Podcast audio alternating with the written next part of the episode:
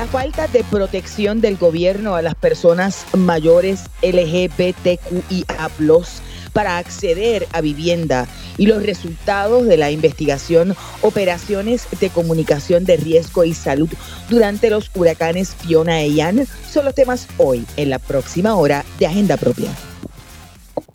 Todo el mundo tiene su agenda, políticos, empresarios, organizaciones e individuos. La nuestra Investigar, fiscalizar, incomodar, sacar a la luz lo que nos afecta o nos quieren ocultar. Estás en sintonía de Agenda Propia. Saludos y bienvenidos y bienvenidas a otra edición de Agenda Propia. Soy Damari Suárez y como siempre les invito a que me acompañen a esta hora en el único programa en la radio puertorriqueña especializado en la investigación a fondo y en la fiscalización Agenda Propia es un espacio semanal producido por el Centro de Periodismo Investigativo en el que discutimos de manera crítica el quehacer noticioso económico y social del país. Siempre te recuerdo que te mantengas informado sobre nuestras investigaciones. Busca nuestra página www.periodismoinvestigativo.com.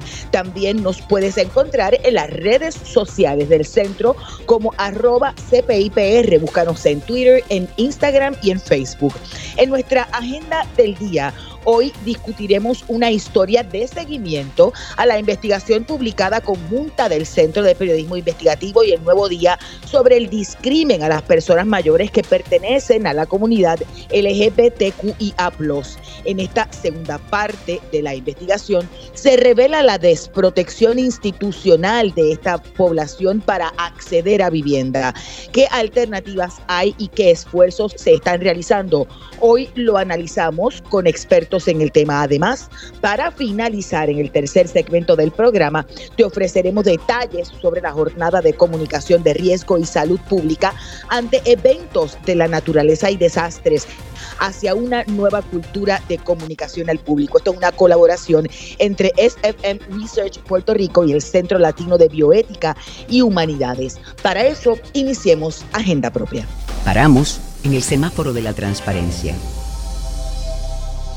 bueno, para discutir la historia que lleva como título Desprotegidas por el gobierno las personas mayores LGBTQIA, para acceder a vivienda, conectamos con David Cordero Mercado, periodista de la unidad investigativa del periódico El Nuevo Día. Saludos, David, bienvenido a Agenda Propia.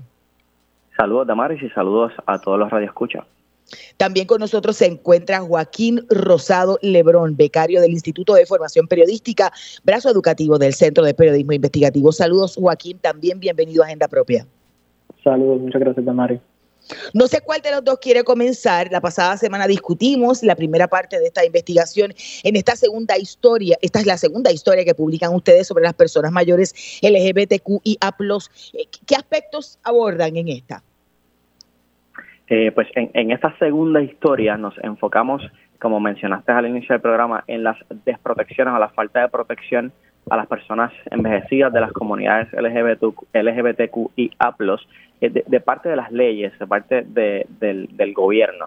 Encontramos que las, las leyes, los reglamentos, las protecciones que, que existen para las eh, personas envejecidas de la, de la población en general pues ninguno de los casos menciona o hace alguna referencia específica a las comunidades LGBTQIA+, a pesar de que sí existen unas necesidades muy específicas de, de, estas, de estas poblaciones y eso eh, pues eh, ha sido ya eh, reconocido en, en, estudios que se han hecho en, en Estados Unidos que demuestran, por ejemplo, que en los centros de cuidado prolongado de adultos mayores y en las viviendas de personas envejecidas, pues eh, eh, existe discriminación, se ha evidenciado la discriminación que sufren eh, estas poblaciones al llegar a esos, esos lugares de vivienda.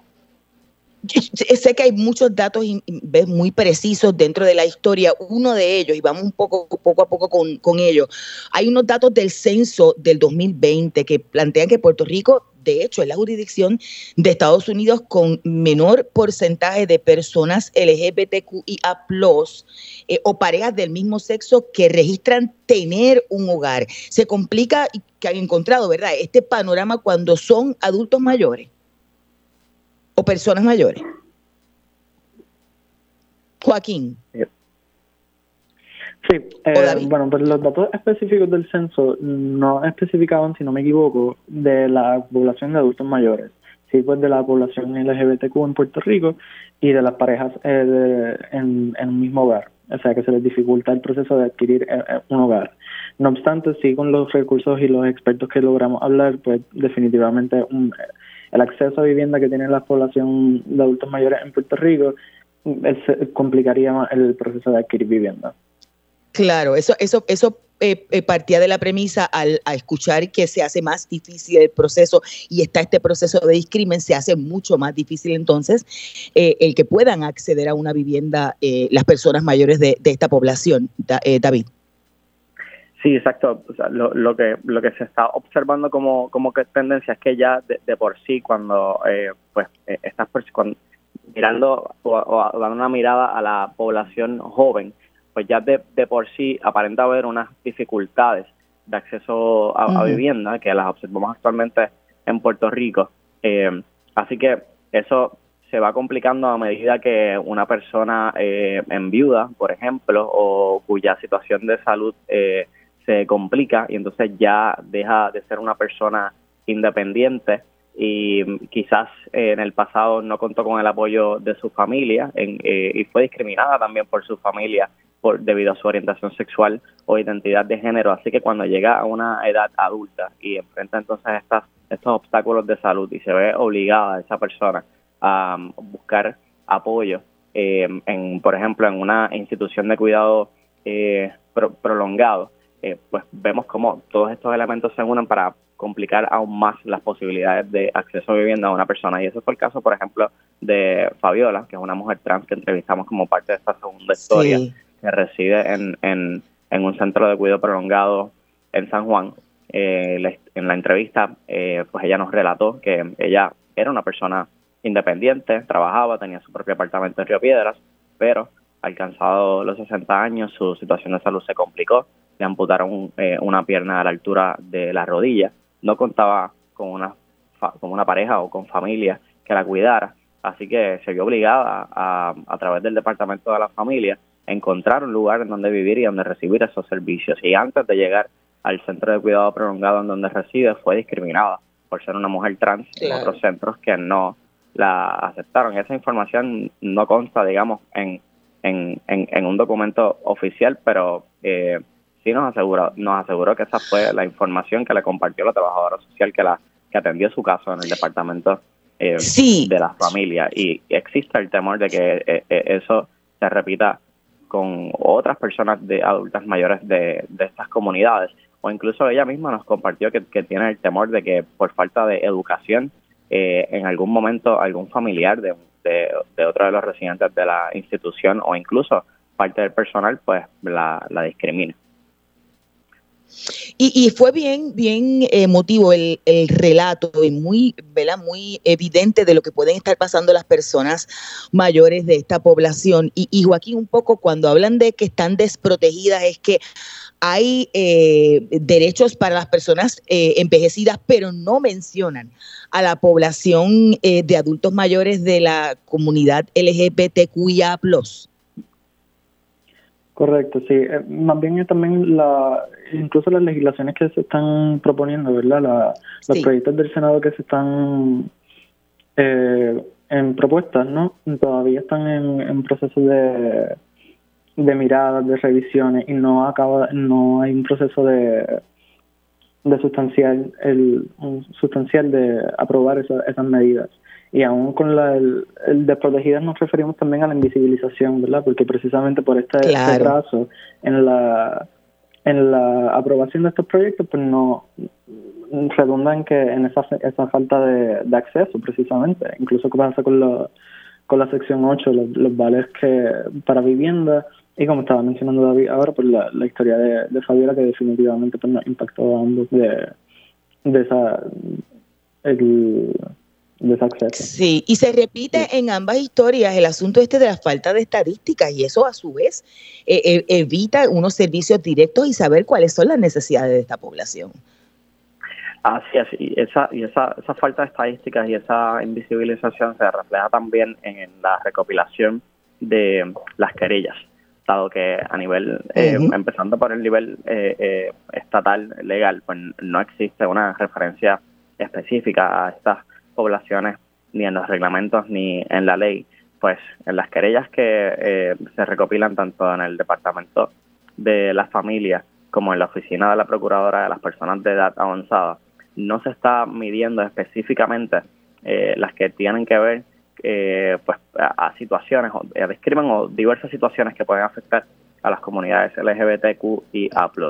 Así que vemos además una disparidad en esa recopilación de querellas, tanto en el Departamento de la Familia como en la oficina de la Procuradora de las personas de edad avanzada.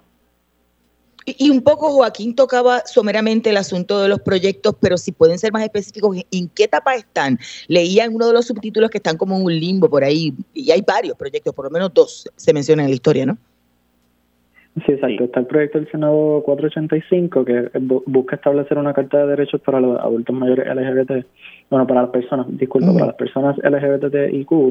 Y también está el proyecto del Senado 427 que son las enmiendas a las leyes actuales de la que, que protegen a adultos mayores. Y básicamente, pues, con la conversación que tuvimos con la senadora Ana Isma Rivera, que fue la autora de la 485, si no me equivoco, eh, lo que estableció es que sí, pues, se muchas revisiones, muchas reuniones con expertos para asegurar de que el vocabulario esté adecuado, pero incluso con la 427 mm, las mismas disparidades con, con Fortaleza, que si eh, la institución pues pide el documento de, pide el documento de vuelta para hacer unas enmiendas, las enmiendas no se hicieron, este y pues ese tipo de de trámite es lo que retrasa la aprobación de esos proyectos. En el caso de la, del, del, del proyecto del Senado 427, 427 fue muy interesante en los hallazgos a través de la investigación, porque ese proyecto ya había llegado a la firma de, del, a, la consideración de firma del gobernador eh, en agosto del año pasado. Entonces, eh, desde la fortaleza eh, se, se, se, se comunica a la oficina de la autora del proyecto, que es la senadora María de Lourdes Santiago, eh, que, se pidiera la devolución de, la medida para hacerle una enmienda o recomendar una enmienda. Y entonces así procede a hacerlo la oficina de la senadora. El proyecto se devuelve a la legislatura, pero de acuerdo con el relato de la aseguradora y el reconocimiento de la fortaleza, nunca se sometió una, una, eh, una propuesta de enmienda oficial a la medida. Así que este proyecto permaneció en el limbo, en el limbo hasta que hasta que nosotros como parte de la investigación cuestionamos qué estaba pasando. Entonces, la fortaleza nos comunica en declaraciones escritas cuál era la diferencia que pues básicamente estaba atado a una a un aspecto técnico sobre el periodo que se otorgaba a familia para completar eh, una serie de asuntos administrativos. Eh, y esa, y esa información se comunica a través de las declaraciones escritas. Cuando regresamos a la senadora María Lourdes Santiago para comunicarle eh, o, para no pues, enfrentarla no a esa información que nos había dado Fortaleza, ella nos asegura que fue a través de nuestra petición de información y el seguimiento en entrevista que ella adviene en conocimiento de la enmienda que Fortaleza quería que se realizara al proyecto. Y entonces, luego casi un año después, eh, casi. Exactamente. Entonces, la senadora lo que nos indica es que ahora entonces es que pues se trabajaría eh, eh, en esa se, trabajaría en tomar en consideración esa enmienda para someter el proyecto nuevamente a la consideración de ambas cámaras y que eh, ocurra entonces no todo el proceso legislativo correspondiente. Pero pues es ciertamente muy alarmante que, que, que que tenga que pasar todo esto y que pase un año para que se rescate el proceso de una, de una medida legislativa. Sí, y, David y Joaquín, cualquiera de los dos, hay una, unas iniciativas desde una de las organizaciones sin fines de lucro que trabaja con las personas mayores de esta población, que es Waves Ahead. ¿De qué se trata? Eh, Joaquín, ¿qué un David. Ah, o Joaquín. Sí, pues eh, es básicamente lo que está proponiendo hacer unos proyectos de vivienda en Isabela, ¿verdad, David? Si no me equivoco, eh, para, para atender directamente a las poblaciones eh, de adultos mayores LGBT, precisamente para subsanar esta, esta falta de, vivienda accesible que tienen esta, estas poblaciones. Eh, así es, eh, tanto en Isabela como, como, como en Cabo Rojo. En el caso de Isabela, por ejemplo, eh, la organización Wave Ahead está rescatando lo que se conoce, los proyectos de viviendas que se conocen como Ciudad Dorada.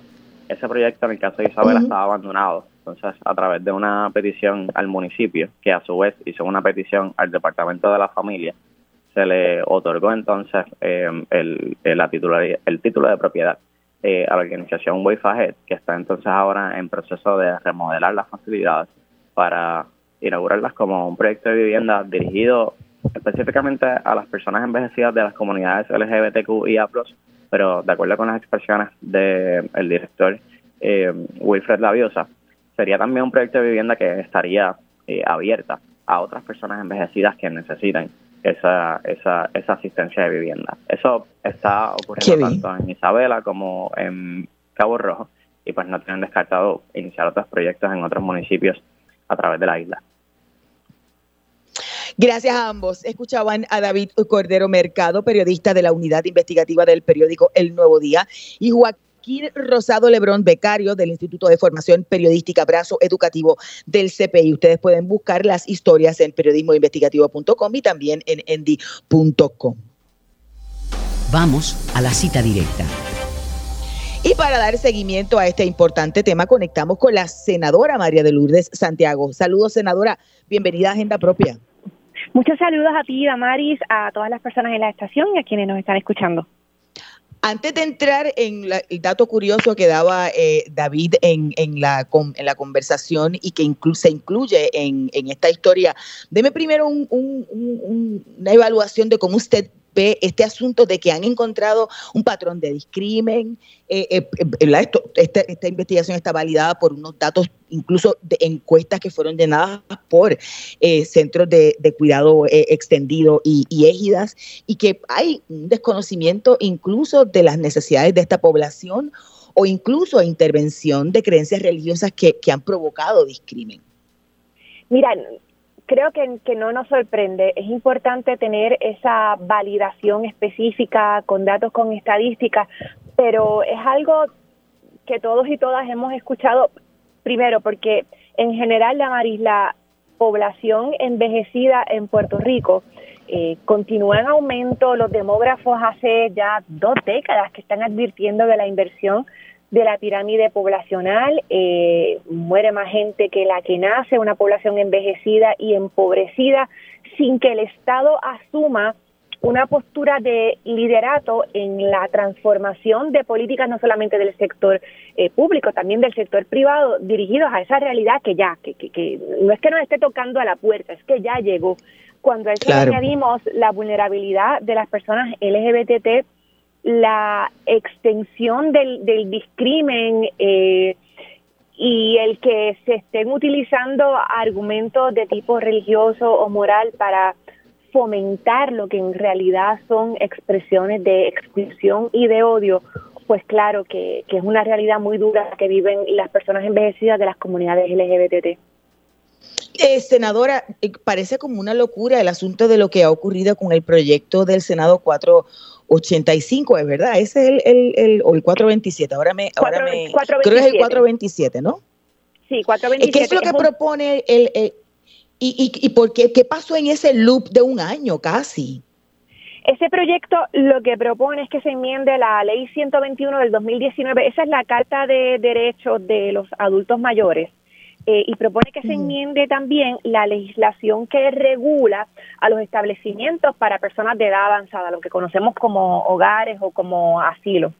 Eh, y primero, busca que en la Carta de Derechos de las Personas Envejecidas se declare eh, que es política pública del Estado, que no se discrimine por ninguna razón, incluyendo la orientación sexual o identidad de género, y en el caso de la ley que regula a los establecimientos, que es algo bajo la jurisdicción del Departamento de la Familia, que el Estado se asegure de que el personal que trabaja en estos espacios reciba información, adiestramientos, orientaciones sobre lo que significa el no discrimen eh, por ninguna razón, pero muy en particular eh, contra las personas LGBTIQ. Ese proyecto se radicó temprano en el cuatrenio y fue el resultado de una conversación que organizamos en mi oficina y donde personas LGBTIQ nos expresaron sus preocupaciones en el tema de educación, de salud, de vivienda, como tú señalaste, Ways Ahead eh, ha estado muy activa en, en este tema. Radicamos la medida, se aprobó en Cámara y Senado y en agosto del año pasado se pidió la devolución y yo accedí pensando pues que era porque existían algunas preocupaciones particulares sobre el lenguaje. Primero nos dijeron que era que les preocupaba el tema de las organizaciones religiosas.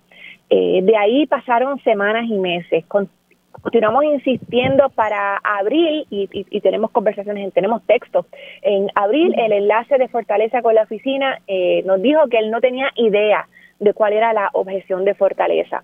Eh, luego vino el artículo del CPI donde se dieron unas declaraciones que nosotros desconocíamos que era por alegada incompatibilidad o incongruencia en el lenguaje. Volvimos a comunicarnos con Fortaleza y ahora Fortaleza dice que es que está esperando por el Departamento de Justicia para que redacten las enmiendas que interesan proponer y ahí estamos, como ustedes muy bien señalaron, en ese limbo legislativo. Eh, ¿Usted entiende que es que le han dado largas al asunto? Porque es que me, parece como inaceptable el que haya pasado un año con un tracto sin tener una idea certera de cuáles son las objeciones. Claro, eh, ah, mira, aquí cuando yo presenté ese proyecto, Damari, se inició una campaña en distintos espacios contra la medida. Eh, nos enviaron correos electrónicos gente, un ejemplo muy particular que te voy a dar, una señora muy seria que yo conozco hace muchos años, me llamó escandalizada porque yo había presentado una medida para prohibir que se orara en los hogares de ancianos. ¿Cómo? Y eso, se, y, eso se lo habían dicho así, su guía espiritual, y ella creía que había sido así, así que creerle el proyecto, etcétera, todo, todo, esto por teléfono. Pero se desató esta campaña eh, promoviendo que, que, que no se aprobara la medida. Entonces, e, es, mi impresión de que Fortaleza eh, todavía está atrás en el tema de derechos humanos y, muy dependiente o, dependiendo mucho, sí, de, la influencia de ciertos sectores que, no creen en la equidad. Y dada esa circunstancia, ¿usted entiende que hay ambiente para aprobarlo? Eh, vamos a ver. Se va, es complicado, ¿no? Porque ni siquiera sabemos eh, qué es exactamente lo que quiere Fortaleza. Ya nos han dicho tres cosas distintas. Tendríamos que ver exactamente cuáles son las enmiendas, pero el proyecto tiene que volver a pasar por el trámite legislativo de ambos cuerpos. Eh, así que no podemos garantizar que los votos que estuvieron a favor en un momento continúen eh, así, en, dispuestos a apoyar la medida ya tan adelantado el cuatrenio.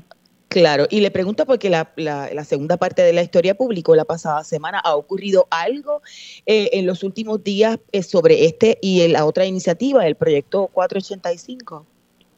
Eh, el proyecto 485, perdona, ese no recuerdo cuál era. Ese es el de la Carta de Derechos. Ah, el de la Carta de Derechos. Ah. Y, el, de la vivienda es el 427, que fue el que finalmente devolvieron, ¿verdad?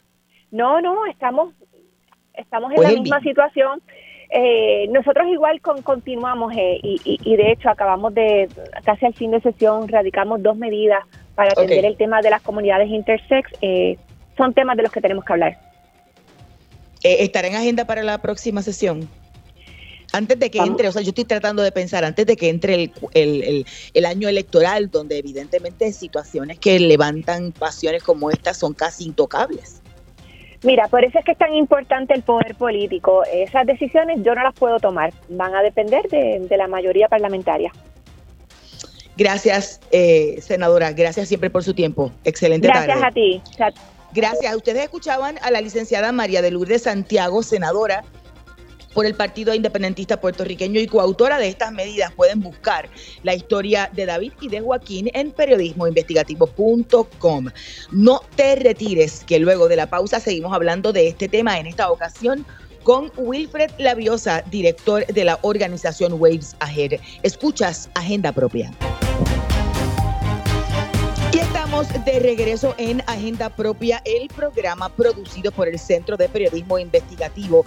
Soy Damari Suárez y como siempre te recuerdo buscar nuestras historias en periodismoinvestigativo.com, en las redes sociales del centro y en nuestro portal loschavosdemaria.com Continuamos analizando los hallazgos de la historia que lleva como título Desprotegidas por el gobierno las personas mayores LGBTQIA para acceder a vivienda, un reportaje colaborativo entre el Centro de Periodismo Investigativo y el periódico El Nuevo Día. En unos momentos esperamos conectar con Wilfred Labiosa de la organización sin fines de lucros de lucro Waves Ahead para un poco continuar eh, discutiendo eh, los hallazgos de esta historia. De hecho, comienza la historia hablando sobre Fabiola, una mujer adulta trans que vivió sola desde sus 18 años, antes de llegar a la edad de 61 años y al centro de cuidado prolongado en el que reside ahora,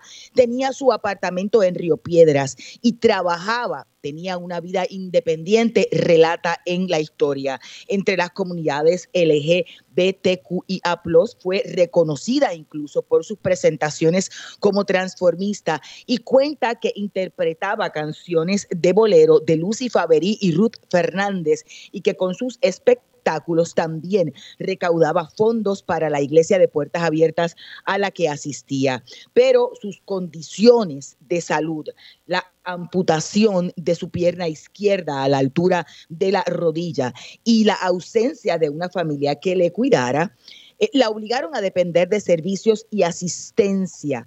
Ahora se mueve con la ayuda de una silla de ruedas y espera por una prótesis. Cuando pierdes el ser independiente, ese proceso es bien difícil en el sentido de que pierdes tus libertades. El proceso fue tan rápido para mí que no me dio tiempo a procesar. Cierro la cita, compartió Fabiola al Centro de Periodismo Investigativo y al Nuevo Día. Previo a su llegada al hogar ubicado en San Juan, la trabajadora social del Departamento de la Familia, quien se le encargó identificar un techo para ella y de quien Fabiola no recuerda el nombre, le compartió que hubo centros que no la aceptaron precisamente por ser una persona trans relata. En el lugar donde reside ahora hace alrededor de un año, Fabiola indica que la llaman por ese nombre y la tratan con respeto, aunque percibe la necesidad de que haya más educación, que haya más preparación para las personas que trabajan en los centros y en el departamento de la familia, que haya una apertura más acorde a los tiempos subraya, aunque asegura que no ha sufrido discrimen donde reside actualmente, teme que en algún momento eso pueda ocurrir, incluyendo trato discriminatorio de parte de los familiares de otros residentes. Puede haber personas o personal no instruidas hacia el trato hacia nosotras, plantea Fabiola en entrevista telefónica. La administradora del hogar donde reside Fabiola, Ilsa Vargas, expuso que le brindan un servicio atento y que tanto el personal como los residentes no han opinado en contra de su orientación, pero expuso que estará más pendiente a posibles escenarios de discrimen por identidad de género u orientación sexual que pueda surgir en dicho centro. Ya tenemos conectado en esta ocasión a Wilfred Labiosa, director de la organización Waves Ahead. Saludos y bienvenido a Agenda Propia.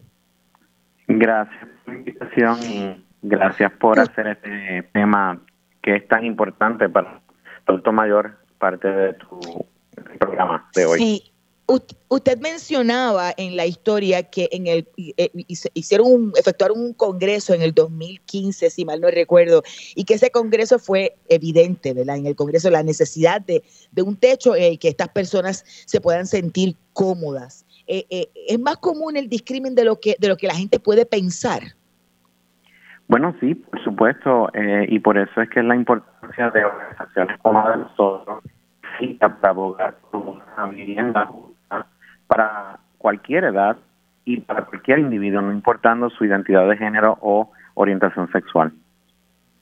Eh, mm, aquí en Puerto Rico, por ejemplo, hay unas legislaciones que están eh, muy, muy retrasadas en términos de, aprobación. ¿Cuáles serían las recomendaciones de política pública de cara a buscar que se den unas eh, protecciones, que se den unos reglamentos y que no se dé discrimen a las personas de, de la comunidad LGBTQIA? Pues mira, ya hay regulaciones federales que rigen a Puerto Rico por eh, ser Puerto Rico el estado colonial que tiene con Estados Unidos. Así que, primeramente es que las personas se eduquen al respecto. Como dijimos, y yo dije en la entrevista para el reportaje, es que aceptan los, los vouchers de título 8, de los diferentes títulos de vivienda, pero no saben las regulaciones que eso conlleva y que es importante que, bueno, que caminando al banco para canjear esos certificados se recuerden de que hay unas reglas federales que tienen que, que ser eh, y que tienen, que seguir. Que fuera de que cada vez que la Biosa, tenemos problemas con su señal. No sé si pueda ubicarse o reubicarse un poco, a ver si, si mejoramos, porque de momento como que le dejo de escuchar. Ah, perdona, ¿me escuchas mejor? Sí, sí. Sí, este, que, que en verdad tienen que, esas personas que tienen que seguir las, las recomendaciones y las reglas y las regulaciones federales al momento de ellos y ellas aceptar estos certificados de vivienda pública. Y, y los que no aceptan certificados, que las personas estén pagando, eh, como se dirá, en dinero cash, en billete, ¿verdad? Pues tienen que también estar eh, a orden porque hay regulaciones federales que, eh, que emiten que la vivienda debe ser justa para cualquier persona, no importando. Claro. Claro, pero ¿qué, ¿y qué papel debe jugar el, el, gobierno y las autoridades locales a la luz de que no hay ni siquiera protocolos, no se recogen datos, no hay estadísticas? No, y ese es el problema de que el gobierno local eh, se está rigiendo más por eh, organizaciones, como te diría, o religiones o iglesias en vez de las regulaciones federales. Y eso es un problema.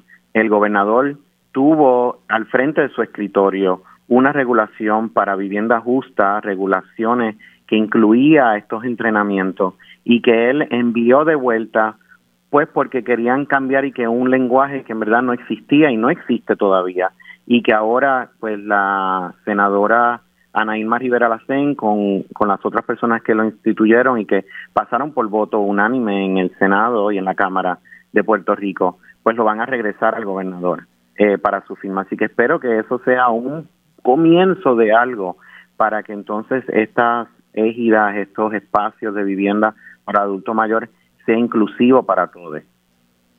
Eh, ¿qué, de qué se trata el proyecto que tiene Waves Ahead en la zona oeste? Pues mira, nuestro proyecto es dual, o sea, son en dos municipios, como mencioné en el artículo, uno en Cabo Rojo y otro en Isabela. El de Cabo Rojo va a tener vivienda transitoria eh, para seis eh, individuos individuas que quieran vivir ahí, viviendo eh, y buscando un espacio más estable. Eso va a estar junto con un albergue que tenemos para el adulto mayor y comunidad LGBT. El de Isabela, que es el que creo que el artículo se enfoca más, es eh, vivienda independiente para eh, individuos que quieran vivir. Vamos a tener una, eh, como se diría, un portafolio mixto, queriendo decir que vamos a estar recibiendo eh, dinero, al igual que certificados de ayuda para que los individuos puedan vivir ahí.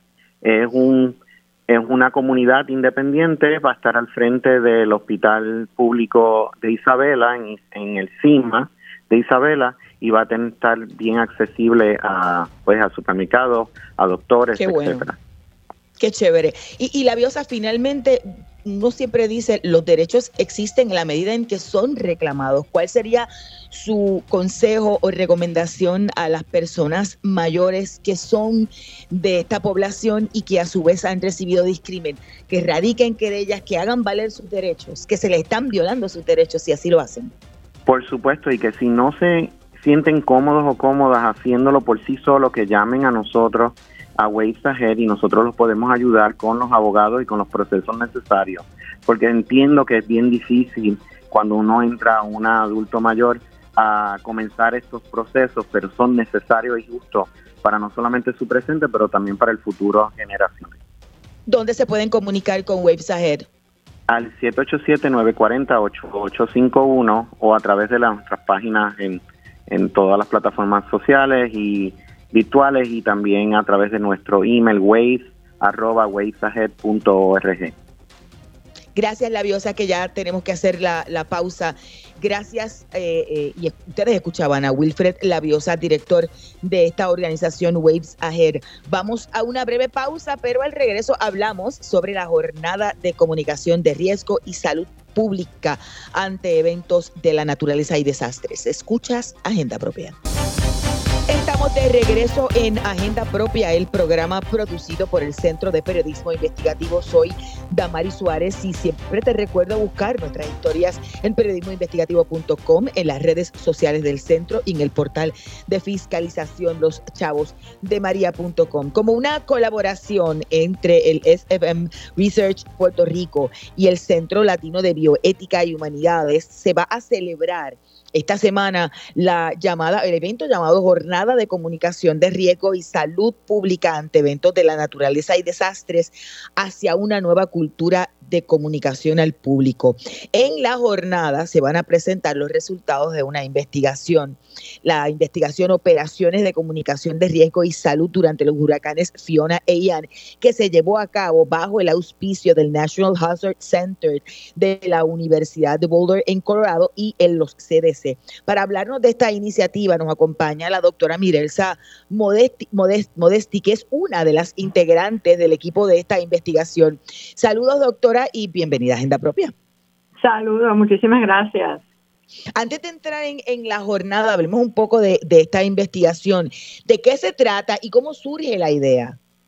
Esta investigación surge de eh, la idea original y, el diseño es de nuestro investigador principal, el doctor Federico Suberbi. Él invita a la doctora Sandra Fábregas y a mí, nos invita a participar y eh, nosotros eh, conseguimos que viniera también el doctor Gary Krebs, que es un profesor distinguido de la Universidad de George Mason y es una autoridad en comunicación de riesgo y de, salud. Así es que corremos esta investigación para ver de qué manera las lecciones del huracán María, ¿verdad? Si, si en términos de comunicación al público, si aprendimos las lecciones de María, eh, examinamos cómo fue la comunicación de parte del gobierno y de los medios de comunicación durante el huracán Fiona en Puerto Rico y durante Ian en la Florida. Ok, o sea que es, es, una investigación dual, no solamente de la comunicación oficial, sino de la manera en que se comunicaron eh, los medios noticiosos durante la emergencia. Correcto, durante y, y, después en, el, en los, esfuerzos de recuperación. Eh, eh, eh, mencionó parte del equipo eh, de los que estuvieron trabajando, además de Suberbi y de Krebs, y obviamente usted. También estaba otra investigadora asociada y otra investigadora y analista, Sandra Fabregas e Ilva. Y la doctora y la Patricia García, correcto. ese es el equipo original de la investigación antes de entrar un poco quizás en los resultados, que yo espero que me diga que aprendimos algo, este, eh, el, ¿cuál, fue la metodología para poder hacer una, comparación eh, lógica entre ambos escenarios? Pues mira, tuvimos una metodología mixta eh, de, de ¿verdad? cualitativa y cuantitativa. Nosotros hicimos una encuesta primero y en esa encuesta participaron oficiales del gobierno de, de, Puerto Rico y de Florida que estuvieron a cargo de la comunicación durante los, los eventos y participaron también miembros de eh, que cubren, reporteros que cubren eh, eventos de, desastres y eventos de la naturaleza. Entonces después hicimos unas entrevistas individuales, tanto con oficiales de gobierno de Puerto Rico y Florida, como con periodistas también de estos eventos. Y entonces, después que obtuvimos todos los resultados, hicimos una mesa redonda con expertos en comunicación de riesgo y personas que estuvieron a cargo de la comunicación en diferentes agencias durante María para validar esos resultados y para darle un poquito de contexto. Qué bien. Doctora, y, realmente compara, eh, hemos aprendido algo eh, mm, mirando esa respuesta inmediata, luego, eh, antes, durante y después de María, ahora con, con Fiona en Puerto Rico, en septiembre pasado. Hemos aprendido, sí, hemos aprendido mucho. Hay mucho por hacer todavía porque pues, hay, situaciones todavía, hay, hay, eh, hay teoría de comunicación de riesgo que necesitamos aprender y aplicar. Esto, esto está muy estudiado y, hemos visto que, por ejemplo, los miembros de la prensa tenían poco conocimiento de que hubiera siquiera estos adiestramientos específicos en comunicación en desastre. Por parte del gobierno sí había más adiestramientos, pero En la cuestión de la integración todavía necesitamos afinar un poquito más para que el mensaje pueda llegar específicamente a las poblaciones vulnerables que, por ejemplo, no tienen acceso al Internet. Claro. Sí, que una de las cosas que todavía me parece eh, un poco ilógico que se plantee cuando supimos o vivimos que se cayera totalmente el sistema, el sistema eh, digital en un momento dado, buscar alternativas para poder llegar a ciertas poblaciones. En el caso, doctora, de Puerto Rico, en comparación con, las autoridades y los periodistas en, en la Florida, ¿hay diferencias? Eh, sí, hay diferencias. realmente nos parecemos en muchas cosas. Ellos están un poquito más eh, organizados en términos de la manera en que la infraestructura que tienen de comunicación, específicamente en las agencias de gobierno, eh, pero ellos tienen, claro, ellos tienen unos retos adicionales en términos de, de, la, de la barrera del idioma muchas veces y de las diferencias culturales. Eh, así que ellos también tienen que afinar, tenemos que afinar un poquito allá y acá. Ok. Y en el caso cuando planteaba que muchos desconocen incluso eh, que hay talleres eh, y se dan destrezas para hacer comunicación de riesgo, ¿es, es necesario para, el, para que, los, que los medios de comunicación, y en este caso, tomen esos talleres para mejorar la manera en que comunican previo y luego de una emergencia?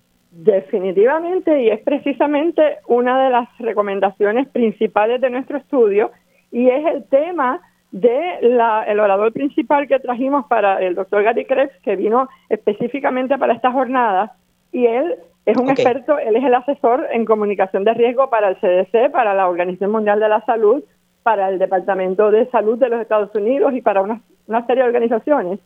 Y precisamente él viene y su conferencia es para hablarnos de esas, esas, esas cuestiones de la comunicación de riesgo que es tan importante eh, que, que, nos adiestremos y que sepamos manejar. Y quizá un poco abunde en eso para que nos dé detalles de la jornada. ¿Por qué es importante? Eh, porque primero hablábamos de las poblaciones vulnerables y de la importancia de poder llegar con un mensaje claro, consistente a todo el mundo. Segundo, por la cantidad de desinformación que circula específicamente en las redes sociales. es uno de los retos más grandes que encontramos que nos comunicaron tanto los periodistas como los oficiales de gobierno era que uno de sus retos más grandes era poder llevar la información, porque claro, como ustedes tienen que confirmarla y cualquier persona dice cualquier cosa, pues hay una cantidad de desinformación muy grande circulando. Sí.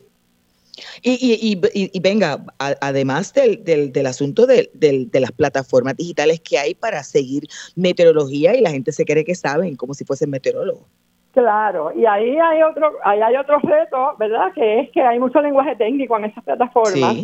Y entonces muchas veces necesitamos traducir ese lenguaje para llevar un mensaje que la gente realmente pueda hacer algo con esa información. Claro. Doctor, entonces la jornada es esta semana.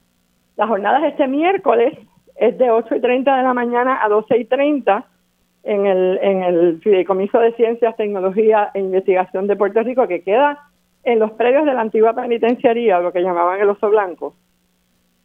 Ahí vamos a estar desde las 8 y 30 hasta las 12 y 30 y se va a estar transmitiendo, hay una transmisión especial por el canal de YouTube de la Universidad, de la Pontificia Universidad Católica de Ponce.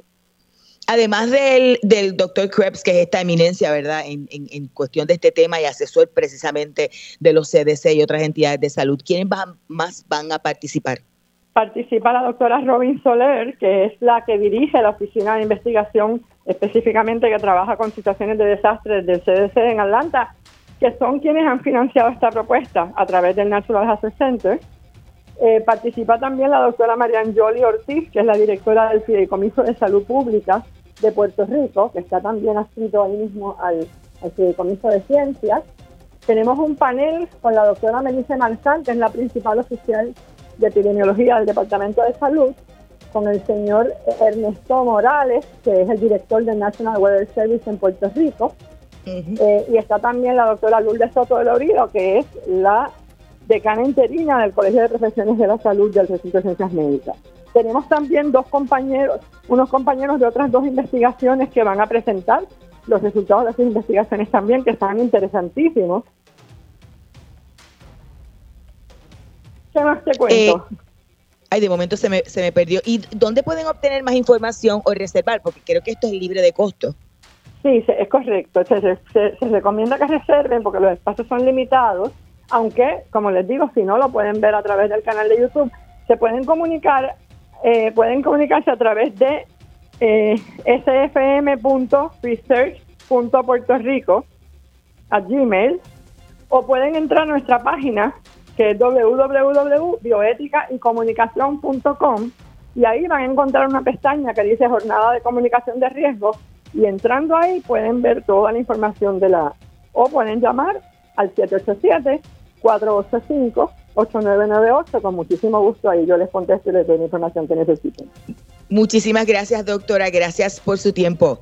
Eh, escuchaban a la doctora Mirelsa Modesti, quien es una de las investigadoras de esta, esta investigación, eh, operaciones de comunicación de riesgo y salud durante los huracanes Fiona e Ian. Ella es, además de escritora, eh, profesora universitaria. Hemos llegado al final de esta edición de Agenda Propia, por lo que les recuerdo buscar todas nuestras historias en periodismoinvestigativo.com. Allí también pueden a nuestro boletín para que reciban en su correo electrónico nuevas investigaciones y contenidos del CPI. Además, en periodismoinvestigativo.com pueden visitar el kiosco virtual del centro y con sus donativos adquirir nuestros artículos. Gracias por la sintonía. Los esperamos la próxima semana. Hasta aquí, Agenda Propia. Este programa es una producción del Centro de Periodismo Investigativo con el apoyo de Espacios Abiertos.